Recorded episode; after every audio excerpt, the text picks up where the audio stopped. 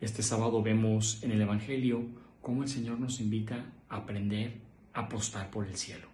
A cada uno de nosotros nos ha dado cualidades, nos ha dado dones, talentos, y no son para que los escondamos y los guardemos y se los entreguemos sin usar a Dios.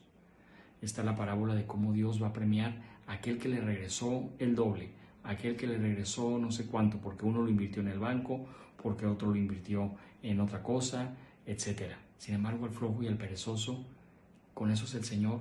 La Sagrada Escritura dice, te vomitaré de mi boca porque no eres ni frío ni caliente.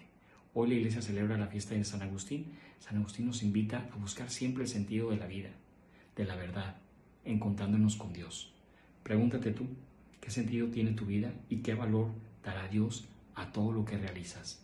Ojalá que le estés dando un sentido a tu vida, que apuestes por el cielo, que pongas tus cualidades en servicio de Dios y de los demás. Dios te bendiga.